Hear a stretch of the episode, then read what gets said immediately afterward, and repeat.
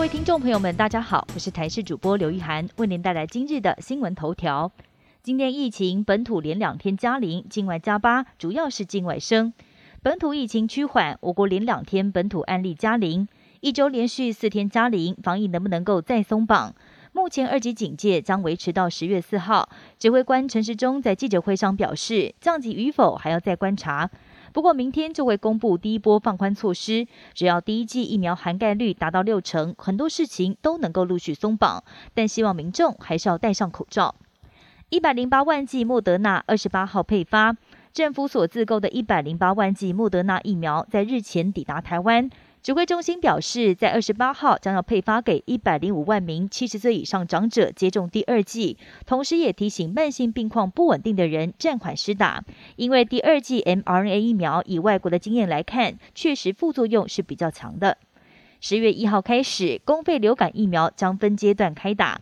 指挥中心表示，第一阶段将提供给医师人员等族群开打，第二阶段将从十一月十五号开打，提供给五十岁到六十四岁无高风险慢性病成年人接种。不过，接种者要注意，流感疫苗跟新冠疫苗两者接种时间必须要间隔七天以上，也让外界关注医疗院所要同时开打公费流感疫苗以及新冠疫苗，会不会忙不过来呢？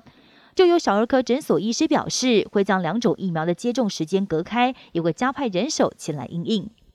德国国会大选周日举行投票，预定在台湾时间午夜十二点就会结束。这一次大选关系到由谁来接任梅克尔的总理大位，备受全球关注。根据最新民调显示，领先的社民党支持率百分之二十六，要比现在执政的基民联盟多了一个百分点，呈现拉锯战。而排名第三的绿党支持率百分之十六，估计没有一个政党的得票会超过三成，因此势必要组成联合政府。而大家最看好的现任副总理肖兹，有希望成为新任的德国总理，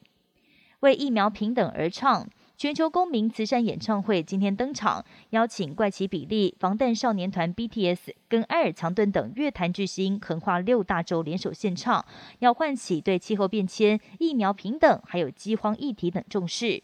这场由国际提倡组织全球公民所主办的活动，适逢本周的联合国大会，并且会从英国伦敦、奈及利亚拉各斯、巴西里约、澳洲雪梨、印度孟买等地进行转播。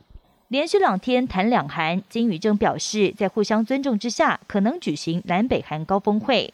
继南韩总统文在寅二十一号在联合国大会演说时，提议由两韩及美国，或者是两韩、美国及中国共同宣布正式结束韩战之后，北韩领导人金正恩的胞妹金宇正在周五也透过北韩中央通讯社发表谈话，表示文在寅提议发表终战宣言是个好主意，只要南韩不再保持敌对状态，就有可能讨论恢复关系。